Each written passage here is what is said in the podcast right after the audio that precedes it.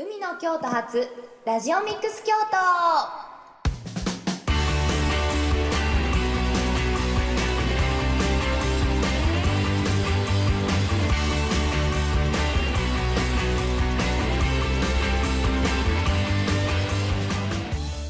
この番組は京都市北区のコミュニティ放送局 FM870 ラジオミックス京都が海の京都から地域情報や防災に関する情報を京都府全国の皆さんに幅広く届けようというものです。今回は京都府北部で地域住民の皆さんや京都市の大学生などの若者が参加する番組制作ワークショップおよび公開ラジオ収録を実施し京都府北部の魅力や地域課題について相互理解を深めるプロジェクトとなっています。FM870 ラジオミックス京都は昨年2016年5月に京都市北区に開局した新しいラジオ局で京都市北区と上京区を主な放送エリアとし北区の立命館大学仏教大学大谷大学京都産業大学などの大学生がラジオ番組の放送に積極的に関わっている新しいタイプのコミュニティ放送局です。この海の京都発ラジオミックス京都は海の京都のさまざまな情報を発信するラジオミックス京都の独自企画で FM 舞鶴との連携で京都市と舞鶴市で同時放送を行っています。そして今回は与謝野町上福寺でのワークショップ開催および公開収録となりました。ということで今回の番組はラジオミックス京都初の与謝野町での収録ということで地域の皆さんにもご参加いただいてこの番組を進めていきたいと思います。それでは今日のラジオミックス京都のパーソナリティを紹介します。今回ですね担当するのは柏原福之です。そして今日の司会進行は柴田美智子がお届けいたします。本日はこの前のこの収録の前に与謝野町上福寺で与謝野未来町民大学が開催されその参加者の皆さんにもご参加いただきます。それでは早速今日のゲストの皆さんを紹介しましょう。このお二方です。どうぞ。あ皆さんこんにちは。NPO 法人チーム谷和の土井と申します。同じく NPO 法人チーム谷川の浜田と申します。よろしくお願いします。お願いします。じゃあまずですねこの、えーお二人に聞きたいことなんですけれども与謝野未来町民大学について大学なんでしょうかこれは？大学というまあ名称なんですけども、実際にハードとして、まあ、例えばさっきもありました立命館大学や仏教大学や、えー、大谷大学があるような形ではなくてソフトという形で大学と称しています。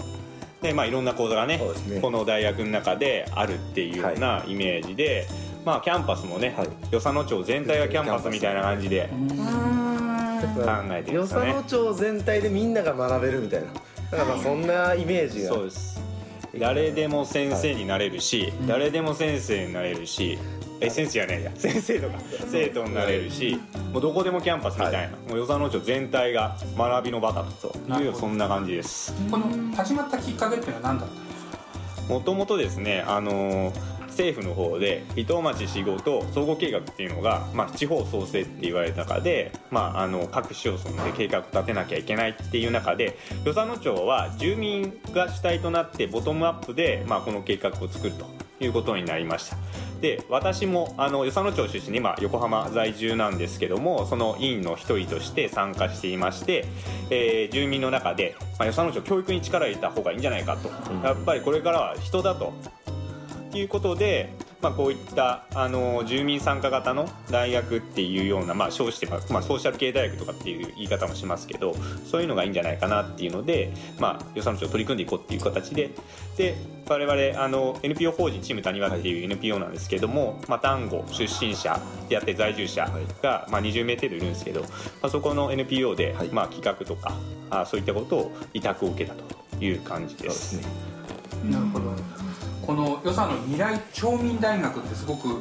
ネーミングがいいなと思うんですけどこれは誰が考えたんですかえーっとこれは行政ですはいね、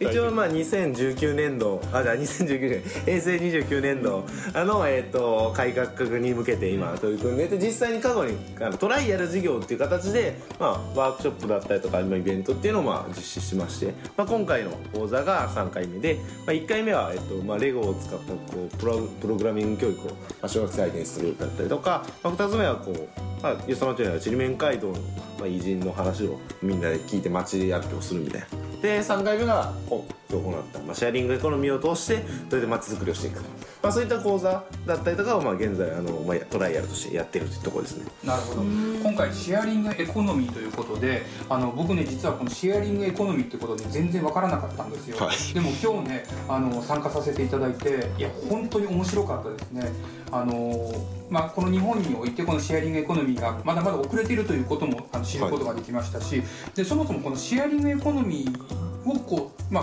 あ、活用した新しい街づくりをしようと思ったきっかけって何ですか？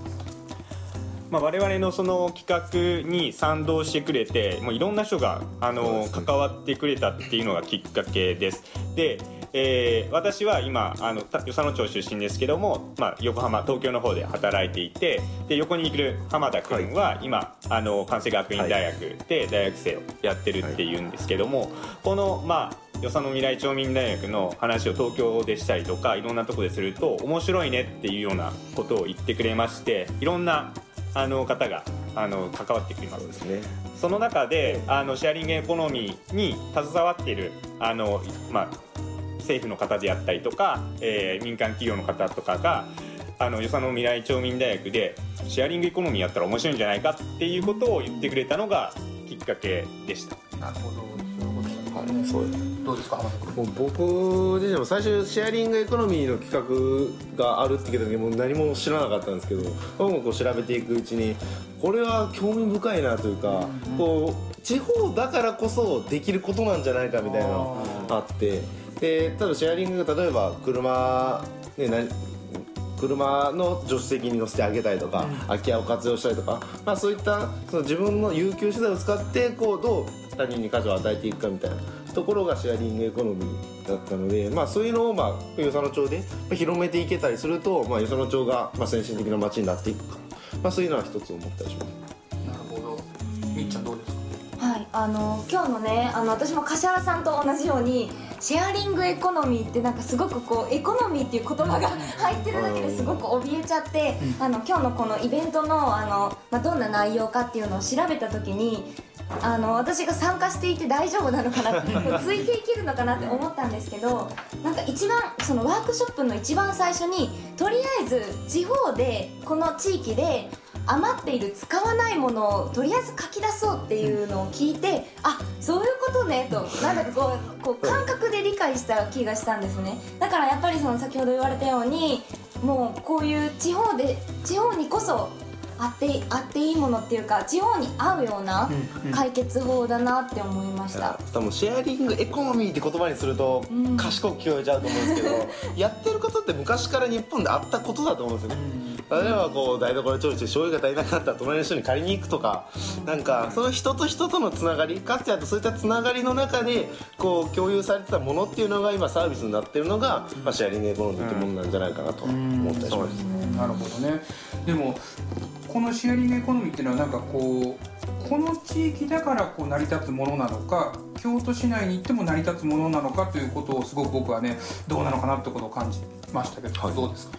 どの地域でも僕は成り立つものなんじゃないかなと、人が人と人がいる限りまあつながるんじゃないかなと思うんですけどまあただシェアリングエコノミー多分こう善意を元にしてこう、やってるサービスであるのでまあ悪い人というか、まあ、悪いことする人が増えたりするとまあなかなか成立しないのかなとは思ったりするんですけど。あと面白いなって思ってるのは、まあ、シェアリングエコノミーってまあウーバーであったりとか、まあ、エアビーとかあの他にもいろいろありますけどそれって携帯のアプリとか使ったりとかして、まあ、すごく先端なことをやってるってイメージなんですけどそれと田舎を組み合わせるっていうのが非常に面白いこのギャップみたいな感じが面白いと思っていて実際こうこういうサービスって、まあ、特に田舎のっていうよりも都会か都会っていう表現がいいか分かんないですけど京都市内とかそっちの方でどんどん広がっていくサービス若い人が多くてっていうところだと思うんですけどそれをあえて田舎でやってやるっていうのがなんかかっこよかったりとかあのそのギャップっていうのが何て言うんですかねあの僕らは何て言うんですかいい取り組みなんじゃないかなっていうように感じるっていうところですかね。うん、なるほど。わかりましたそれではここで参加者の方にインタビューをしてきましたので皆さんお聴きください。えっと、着物の仕事をしてるんですけれどもお客さんの中からやっぱしタンスの中に入っている着物が活用がしないことで捨てようかどうしようかっていうのを悩んでおられてあの捨てるのにはもったいないしそのお客さんのものを再利用してみんながまたあの着物姿のこうこう楽しみ方っていうのをあのできないかなと思ってたところにこの譲り合うとかいろんなことの制度が少しずつ若い人らの力で変わってきたなということがあってここに興味が持ってやっています。あの来ました。あとははい。あとはもう地域でつながらなくちゃいけない時代だから一人でやってるというよりもいろんなことのできる人できない人とがつながって一つになればいいなと思ってはい。はい。あのお住お住まいは？えっと浜詰めなんです。あ、そうですか。はい。はい。こちらの今日のあのまあワークショップはどのようにお知りになったんですか？えっと、もともとは土井さんがあの呼びかけていただいてて、はい、それで参加したいと思って、あ、そうですか。はいはい。なんかどんな今日は成果がありました？えっと、やっぱりつながらなくちゃいけないということと、あの自分が思ってもいないことの活用の仕方っていうのはあったかなと思うので、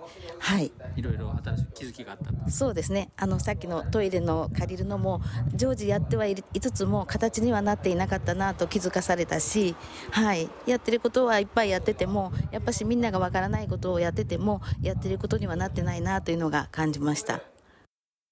どちらから来られたんですか？で今日は南丹市の方から来ましたあ京都のはい南丹市から。はい、はい。このイベントはどうしてお知りになったんですか？とフェイスブックでえっ、とそのこういうイベントしますっていうので投稿が上がっていたのでそれを見て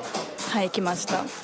あの普段からそういう情報に結構興味があっていろいろ見られてる。そうですね私の中では結構フェイスブックがその情報を知る場所になっているのでそこで見てあ面白いなと思ったことはもう北でも南でも京都府内いろいろ行ってはいますあ、そうですか。えーこちらの与謝野の方はよく来られるんですか？出身がこっちの方なので、はい、地元に帰ってくるっていう意味でも帰ってきては週末になれば帰ってきています。なるほど。えーで今はあの南丹市のはい方でお仕事、あはいそうですどあのどんなお仕事されてるんですか？と学校の教員ではいあ働いてます。小学校とか。はい中学校ではいそうです。あそうですか。はい。あの今日はシェアリングエコノミーということだったんですけど、そこはどういう興味があったんですか？えっと与謝野町出身ということで私の実家にも着物であったりいろいろなものがあるのでその家にあるものをもっとなんかシェアどういうふうにしていけるかなっていう、まあ、実例も多分今日出てくるなと思ったのでそれで参考にということで、はい、今日は参加させてもらいました。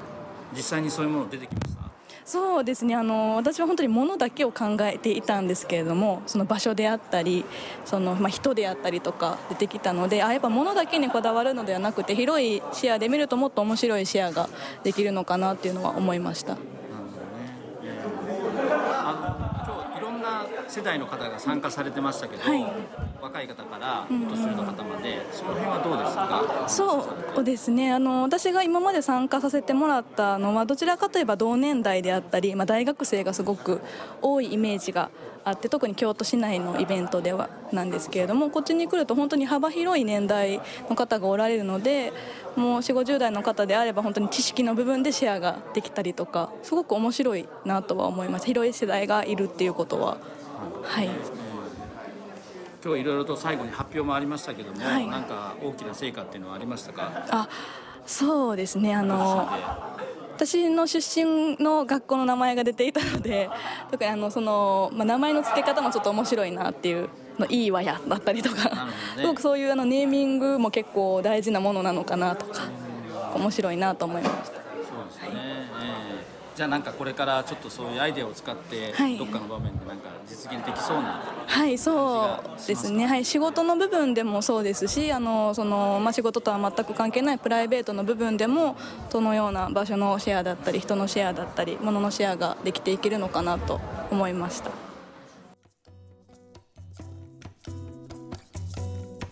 後半も引き続きお二人のゲストに、えー出演いただきたいと思います。よろしくお願いします。お願いします。はい、えー前半ではですね、えー本日のあーこのシェアリングエコノミーを活用した新しいまちづくり講座、えーどういった内容をねあのやるかお聞きしたんですけれど実際今日あのやってみてどうでしたか？大変盛り上がりましたが。そうですね。です企画企画というか運営側だったんですけど運営側も非常に楽しくね。やらせてもらって一緒にみんなでこれができるんじゃないかとか、そういうのをね考えてよかったかなって思いました、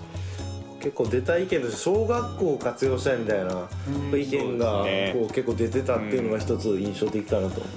あの廃校になった小学校があって、やっぱり小学校って地域の人たちのやっぱりななんシンボルというか、そういうものなんだなと思っていて、まあ、その小学校は、まあ、た形としては形じゃないか。あの小学校って機能としては、まあ、あのもうなくなったかもしれないですけどもそこの思い出も詰まった場所っていうまだ有給のこう施設っていうのをなんとか地域のために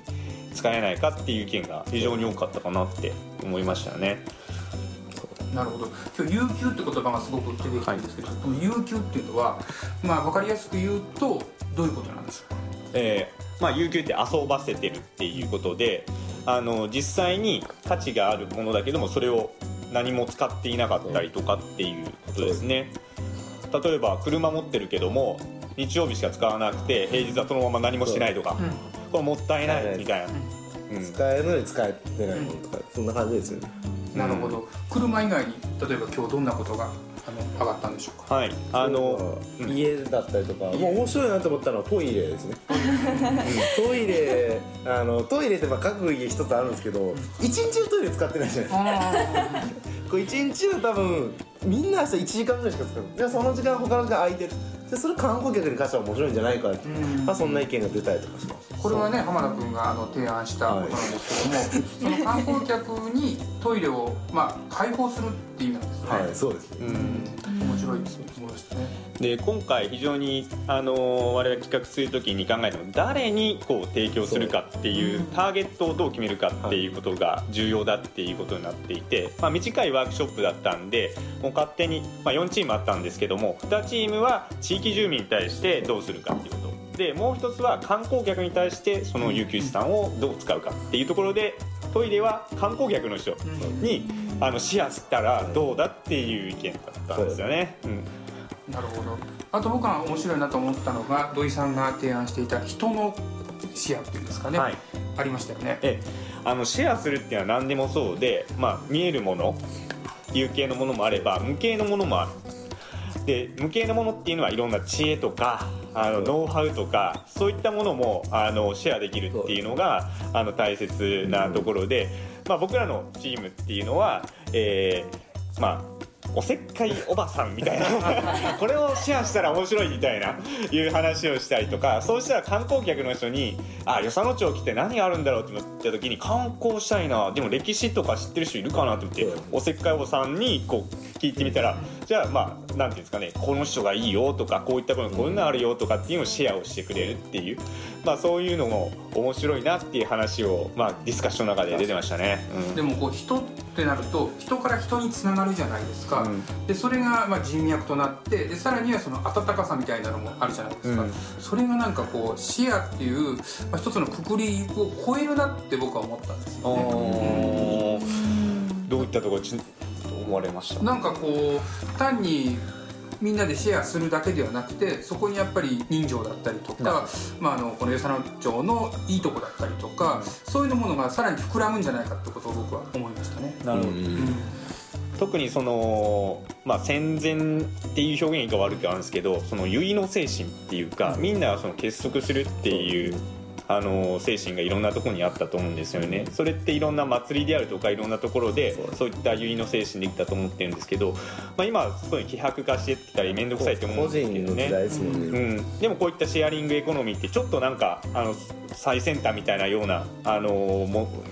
言葉のイメージあるかもしれないですけども、まあ、そういったとこからまた地域の結っていうか結びつきとか新たなあのコミュニティであったりとかつながりができていったら本当にいいなって思ってます。なるほど。そういうことなんですね。みっちゃんどうでした？か。なんかそのまあちょっとまたお堅い話になるかもしれないんですけどなんか整理して聞くと場所のシェア乗り物のシェア物のシェアスキルのシェアお金のシェアと5つあって、多分その人のシェアっていうのは多分スキルに当たるのかなとああそうですねなんか例えばその、まあ、あの農家をしてる人だったらちょっとしたこうプチなんだろう、うんうん豆知識みたいな。とかうん。知恵とかね。そうそうそう。それを全然知らない人全然知らない子都会の、都会育ちの人に教えることでまたこう知識がどんどん膨らんでいくじゃないですか。だからこれもなんかこうねあのなんだろうシェアっていうとどうしても私乗り物のシェアカーシェアとか言うじゃないですか、それしか思い浮かばなかったんですけど、まあ、人のシェアスキルのシェアっていうのを聞いてあすごいなんか面白い発想だなって思いました、うん。そうね、はい。これだけのねシェアっていうのがあるっていうのを僕も改めて今日もう初めて知ったことが多かったですね。多分何でもシェアできますからね。シェアできないものは多分世のにないと、うん。まあ自分の命ぐらいですねシェアできる。確かに。それ以外多分な何でもシェアできると思うなるほど。そうですね。痛みもシェはいアできますからね。そんな世の中になったら本当になんかまたみんな人と人のつながりでこうなんかこう生きてて楽しいなというかなんかこうまた違う充実感を得れるんじゃないかなと思います。今回僕ワークショップですごくあのいいなと思ったのがさまざまな世代の人があの参加してたっていうのがいいと思いましたね。そうですねあの60代の人から、まあ、20代前半まで本当に幅広いそうですね。いい年代がはい。出てきて、その地域の本当におじさんとか、あのおばさんとか、おばちゃんか。おばちゃんとか、出てきてもらってね。ええ。でまあ今日も高校生も来てくれるはい。予定だったんですけど、ちょっと学業の方が、ね。あの 大変ということでちょっと残念だったんですけどなるほど。え。今回のこの企画っていうのはこの地域の人にも広くこうお知らせしてるんですか？えそうですそれなりにおせお知らせは。なるほどね。はい。ししました。ただちょっとね、その広報力が弱かったなっていうのは反省点ですいやねでもね僕今日あのここに来るまでにあのちりめん街道を少し歩いていたんですけどそこで、えーひな人形のこうスタンプラインでやってた、たまたま立ち寄った家の人に「これなんで知ったの?」って言われた時に「今日上福寺に来ました」って言ったらあ「与謝野町民大学ね」ってはい言われたやっぱりこう開催場所の近くというのはもうやっぱりこうねやっぱり。ネットワークが入りますから今日ここでこれあるよってやったらみんな知知られてるんじゃないかなとも思ったりもねしますけどねまあでもまだまだ課題がそこなんですよ、まあ目的であったりとかこれをすることに何が変わるんだと与謝野町何変わってどうなっていくのかっていうことをもっとちゃんと伝えないと意味がないしいろんな住民の人を巻き込んでやっていくっていうことがまあ本当の街づくりというかあのかなっていうのはあのまあちょっと我々ね一一なんていうか出身者僕らだけみたいな。が本当になんか勢い持って頑張るんじゃなくて本当に住民の人がこうこういう街目指したいっていう同じ方向を見てやっていかないとこの地方創生と言われてるこの時代何やってもちょっとあの不発に終わってしまうんじゃないかなと僕は思ったりしますんで住民の人と一緒に作り上げていきたいなと思ったりします。はい、これからねどんどん盛り上がっていくといいですねはいもう盛り上がってるところなんですがそろそろエンディングのお時間です。はい、はい。えーこの海の京都発ラジオミックス京都ですが、えー今回は与謝野未来町民大学の協力を得て与謝野町でのワークショップ開催および公開収録でお送りいたしました。この番組は京都市のラジオミックス京都と舞鶴市の FM 舞鶴で同時放送されております。それでは、えー今日のゲストですがこのお二人に出ていただきました。もう一度自己紹介をそれぞれお願いします、はい、えー、与謝野町出身の NPO 法人チーム谷川の土井と申します。同じく NPO 人チーム谷川の浜田裕太です。はい、今日はお二人ともありがとうございました。ありがとうございました。はい、柏原さんもありがとうございました。ありがとうございました。はいということで、えーそれではまた来週の海の京都発ラジオミックス京都をお楽しみに